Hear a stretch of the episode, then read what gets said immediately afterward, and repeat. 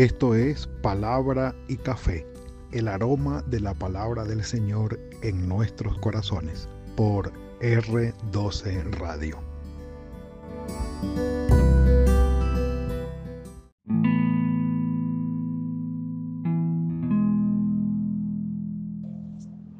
Señor, mi pecado te desagrada. Vida de David, el rey David, capítulo 11 del segundo libro de Samuel. El capítulo, el relato, la experiencia clásica por la cual se recuerda al rey David después de matar a Goliat. Podemos resumir la vida eh, del rey David en en dos eventos cruciales, dados los recuerdos que normalmente retenemos de la vida de él, que por eso les decía, clásicamente los recordamos, de lo que más se viene a la mente, David mató a Goliat, algo más, ah, pues el adulterio de David con Betsabé, su pecado, su pecado. Y obviamente pues no es lo lo único sobresaliente que hay en la línea de vida del rey David, de quien estamos aprendiendo en estos tiempos, pero es lo que más resalta, lo muy, muy, muy bueno en una persona o lo muy, muy, muy malo en una persona. ¿Puede usted recordar a este tiempo en la línea de su vida que ha sido lo bueno más sobresaliente que usted ha hecho ¿Puede recordar lo malo más sobresaliente que usted ha hecho? Por esos dos extremos, seguro nos van a recordar, pero hoy, viendo todo el capítulo 11 de la experiencia de David con Bexabé, la frase es, Señor, entiendo que mi pecado te desagrada. El relato en el relato, el escritor sagrado se limita a poner sobre la mesa, a relatar, poner sobre el papel lo que sucedió, sin hacer ningún juicio, de una manera muy, ¿cómo lo diríamos?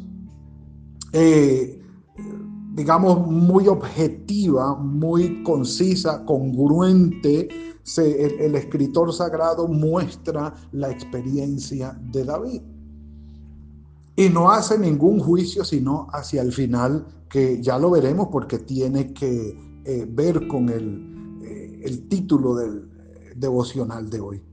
Con gran concisión y sobriedad, dice el comentarista, con gran concisión y sobriedad, el narrador se limita a narrar los hechos sin emitir ningún juicio el corazón del hombre es puesto al descubierto. No importa eh, la estirpe, no importa la familia, no importa el nivel académico, no importa el estrato, no importa, eh, ¿cómo se llama?, eh, la, herencia familiar de donde vengas. Mientras haya sangre corriendo por tus venas, mientras haya carne y hueso, estaremos inclinados a la pecaminosidad. Que tengamos la conciencia de pecado a flor de piel, eso es otra cosa. Sí, que podamos discernir y tener esa conciencia de pecado para decir estoy haciendo lo malo, eso es otra cosa. Pero que estamos inclinados hacia la maldad, ¿cómo no? No importa el lugar o el, nivel de capacitación que tengas o el abolengo que tenga que ver con tu familia. Capítulo 11, segundo libro de Samuel. El rey está en una pelea, en una guerra contra Rabá, la capital de los amonitas. Recordemos que Amón, el, territorio de Amón queda del lado oriental del mar muerto, del lado oriental del mar muerto hacia donde queda Moab también. Y allí en esa, en esa región está Amón, cuya capital es Rabá, y estando en el tiempo de consolidar su reinado, David manda a Joab, que es su sobrino, hijo de Sarbia. Sí, si no mal recuerdo, por aquí tomé la nota, sí, hijo de Sarbia. ¿Por qué hijo de Sarbia? Que esa es la hermana de David.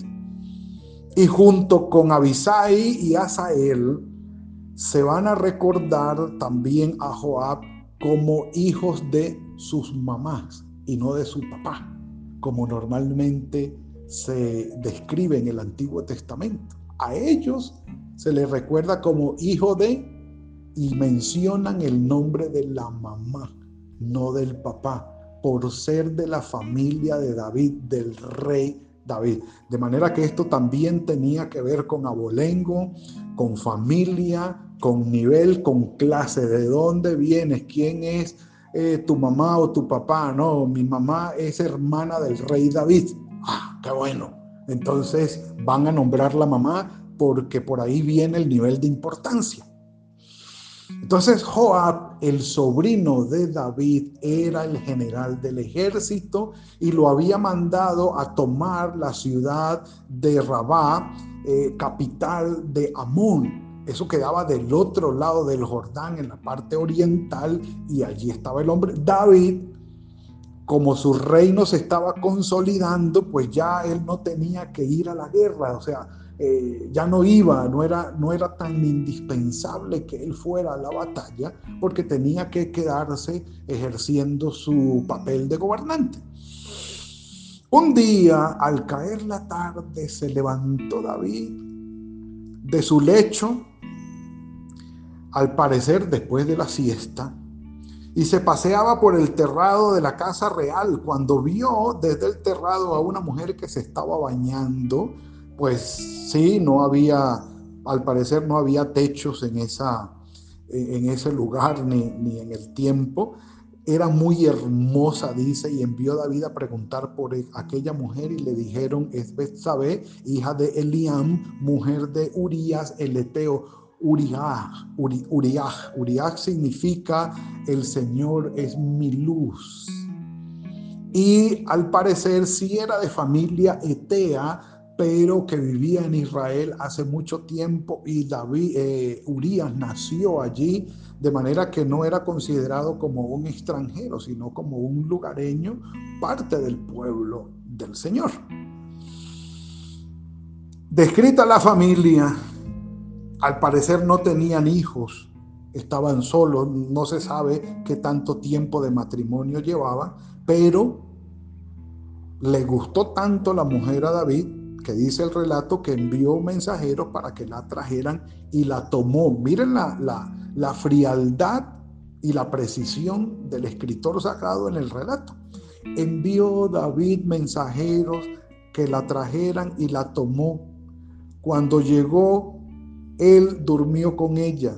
Luego ella se purificó de su inmundicia, sí, había que lavarse, había que bañarse y regresó a su casa porque el acto sexual eh, atribuía o dejaba sobre sus participantes un, eh, digámoslo, un estado de impureza. Impureza, y ya lo vamos a, aplicar, a explicar un poco más. Ella se fue para su casa, la mujer concibió, es decir, quedó embarazada, se le retrasó el periodo y le mandó a decir a David, estoy embarazada. ¿Por qué no pudo haber sido de Urias? Ya vendrá, ya vamos a explicar. Entonces Urias, entonces David, versículo 6, envió a decir a Joab, su sobrino, el general del ejército, el que estaba a cargo de la toma de Rabá. Envíame a Urias el Eteo. Urias estaba ya en la guerra, estaba peleando y lo mandó a traer. Por eso Betsabé estaba sola. Por eso Betsabé estaba sola. Urias estaba ya en el campo de batalla. Y Joab envió a Urias a David. Cuando Urias llegó ante él, le preguntó, bueno, ¿cómo está Joab? No, pues Joab está bien, no pasa nada, el hombre está, no se, no ha sido herido. Le preguntó por la salud de todo el ejército y cómo marcha la guerra. No, pues vamos bien, eh, rey, vamos bien, vamos bien. Un soldado en batalla lo llama a su general y le dice, mi hermano, regrese a Jerusalén porque el rey quiere verlo. Y uno dice, bueno, ¿a cuenta de qué? Y llega y a preguntarle, ¿cómo está Joab y cómo está la guerra? Pues sí, rey, vamos bien, como para qué me necesita. Pero por respeto, él no pregunta, él no pregunta. Después dijo David a Urias, desciende a tu casa y lava tus pies. Cualquiera que quiera traducir literalmente esto va a decir, bueno, y, y los pies, como qué tienen que ver. No, no, no, es un eufemismo una figura literaria, si ustedes buscan en versiones como la nueva traducción viviente o la NBI, en la nueva versión internacional, o tal vez la palabra de Dios para todos, van a encontrar que esta figura literaria está traducida, que significa ve y acuéstate, ten intimidad con tu mujer. Cuando Urias salió de la casa del rey, ya por orden del rey, él debía ir a dormir con Betsabé Vuelve y es extraño la cosa. Un soldado raso, X cualquiera, es mandado a traer del campo de batalla a hacer unas preguntas como, otro pudo venir a decirte esto, rey, yo que tengo que ver, pero igual te respondo, todo va bien. Y aparte de eso, por orden del rey, ir a dormir con la mujer, ¿no? Ahí está el relato. Cuando Urias salió de la casa del rey, le enviaron un presente de la mesa real, qué sé yo, no sé, un Malbec, tal vez, ¿sí? Un, buen vinito semiseco, eh, no sé, alguna ancheta con alguna cosita como para que adorne las escenas románticas y pase tiempo con su mujer. No, le enviaron un presente de la mesa real.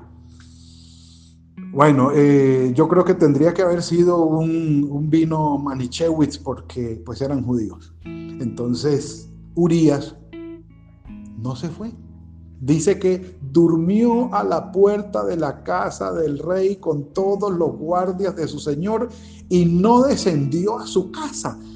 De cierta manera, el escritor sagrado presenta el relato como muy humano explícito y a la vez crudo porque entre las líneas va mostrando el nivel de maldad que hay, de premeditación, de, arreglo consciente de qué es lo que se está haciendo. El escritor sagrado no dice nada, pero usted y yo podemos verlo, pero Urias se durmió a la puerta, no descendió. Le hicieron saber esto a David diciendo, Urias no se fue a la casa de él.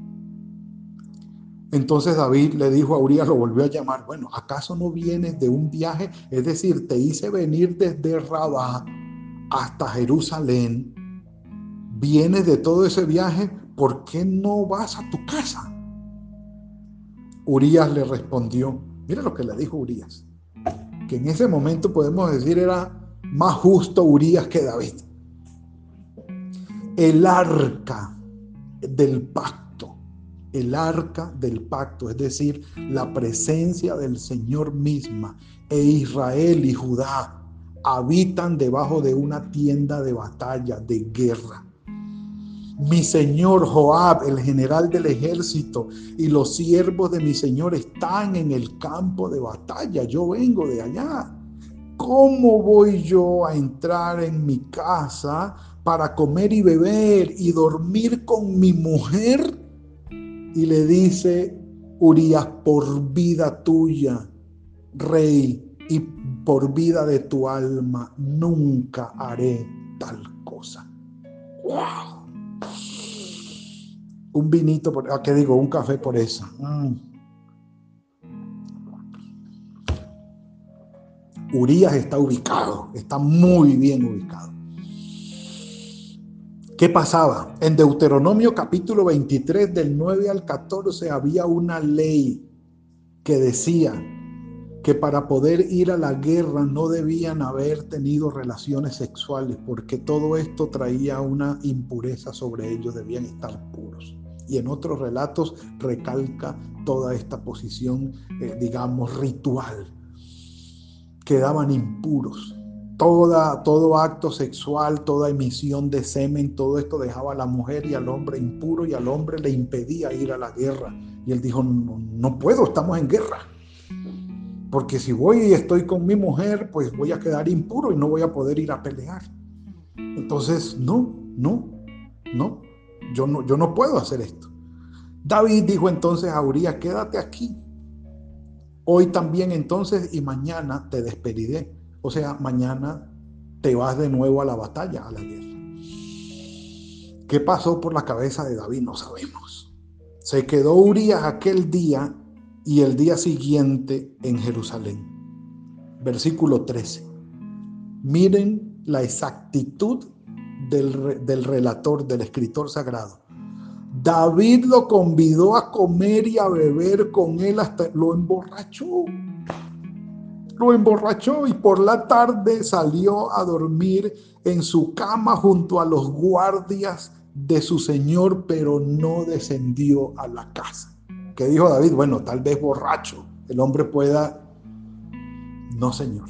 Que se le alborote la libido y entonces le den ganas y se vaya. No. El hombre se quedó en la casa. Se quedó en la casa. Un café por lo que viene, mm.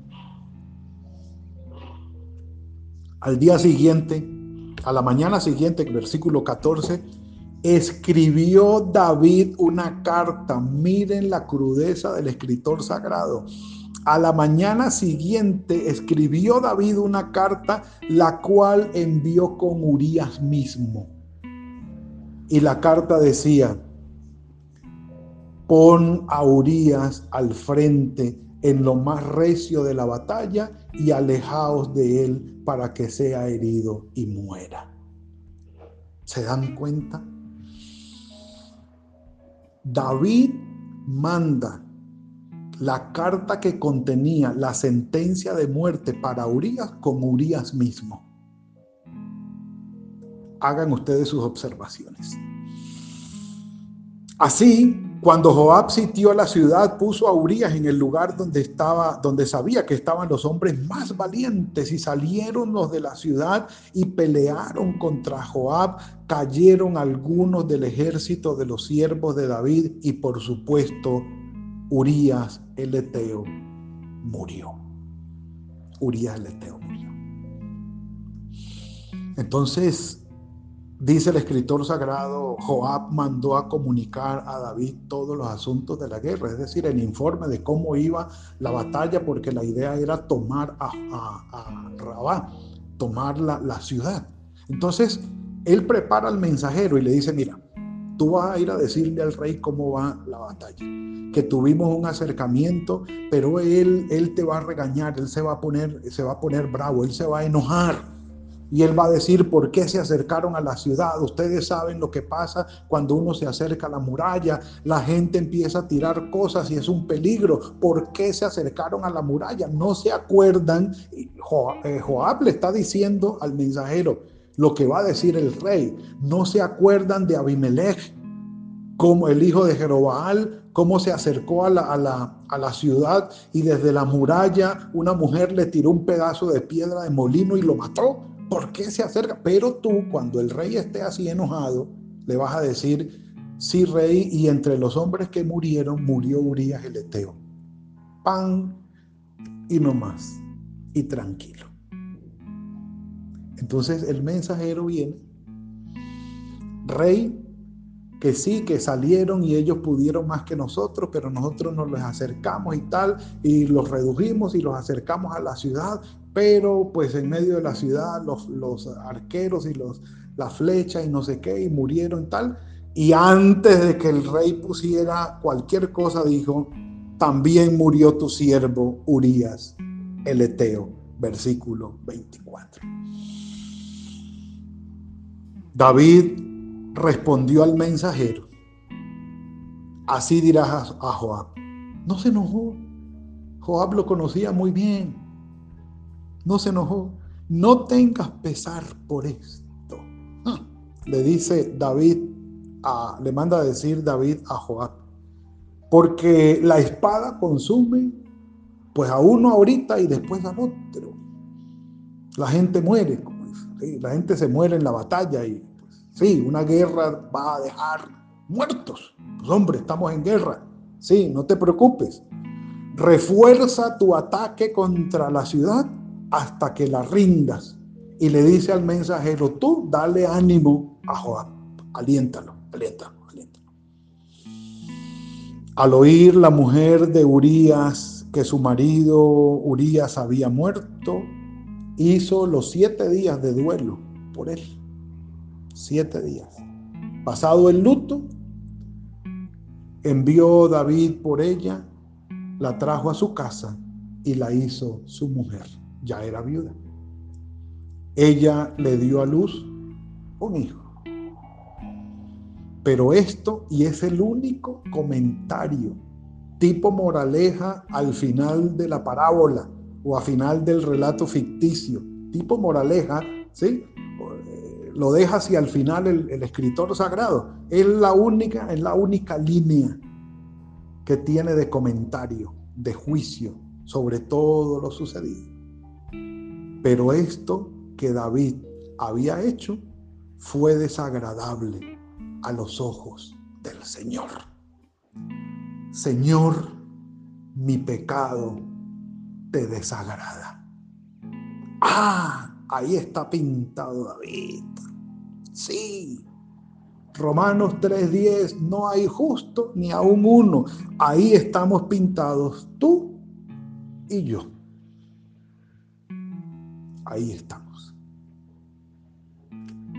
Tal vez no adulterio, tal vez no asesinato, o tal vez sí.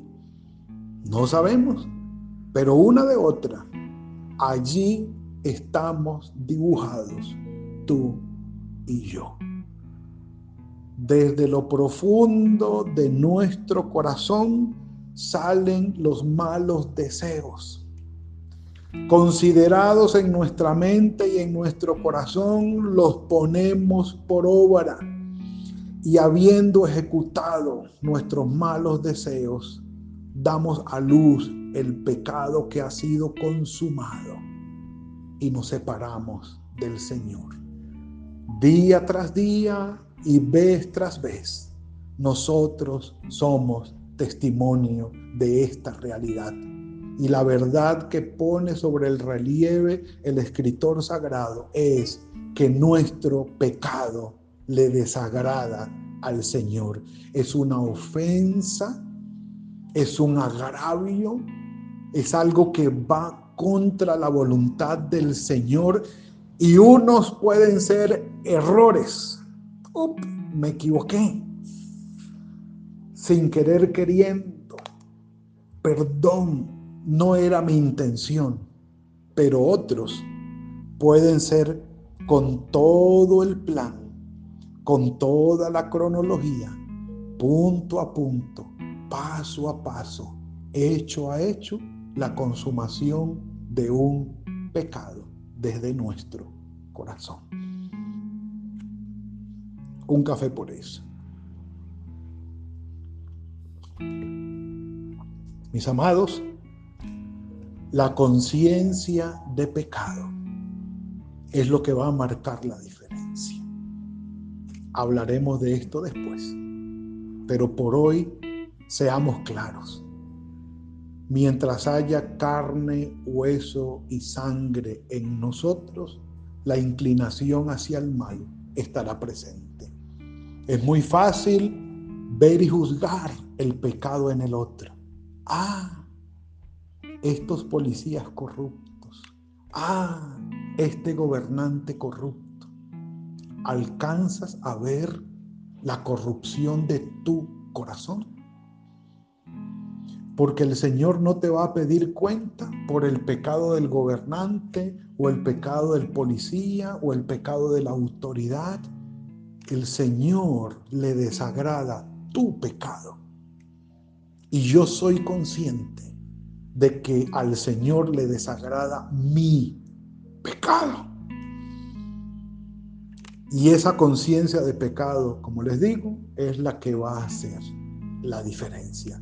Allí les presento paso a paso, más detallado no pudo ser, el caso de David con Betsabé, en el que el Señor se pronunció a través del escritor sagrado diciendo, pero esto que David había hecho fue desagradable a los ojos del Señor. Lo importante es que esto no fue lo último y que la historia no terminó allí. Hay esperanza, siempre hay esperanza. Solo por hoy tengamos esta conciencia y digamos, Señor, entiendo que mi pecado te desagrada.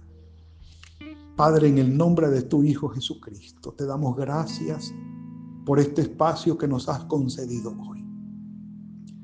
De poder venir delante de ti y ser edificados, ser motivados, ser exhortados, ser desafiados por tu palabra en el poder de tu Espíritu Santo. Gracias Señor porque esto quedó escrito para mostrar si bien tu carácter y tu voluntad, también el carácter y la naturaleza nuestra. Gracias por la obra de tu Espíritu Santo y te pedimos Señor que sobre aquellos corazones en los que no haya conciencia de pecado, los incites tú de una manera radical y profunda, inevitable con tu Espíritu Santo, a que caiga la venda espiritual de sus ojos y puedan ver el pecado que hay en sus corazones y cuánto te desagrada a ti. En tus manos estamos, oh Señor. Dirígenos en esto y gracias por acercarnos o acercarte a nosotros en la obra de tu Espíritu Santo y de nuestro Señor Jesucristo en la cruz del Calvario. Ponemos en tus manos este día, este fin de semana.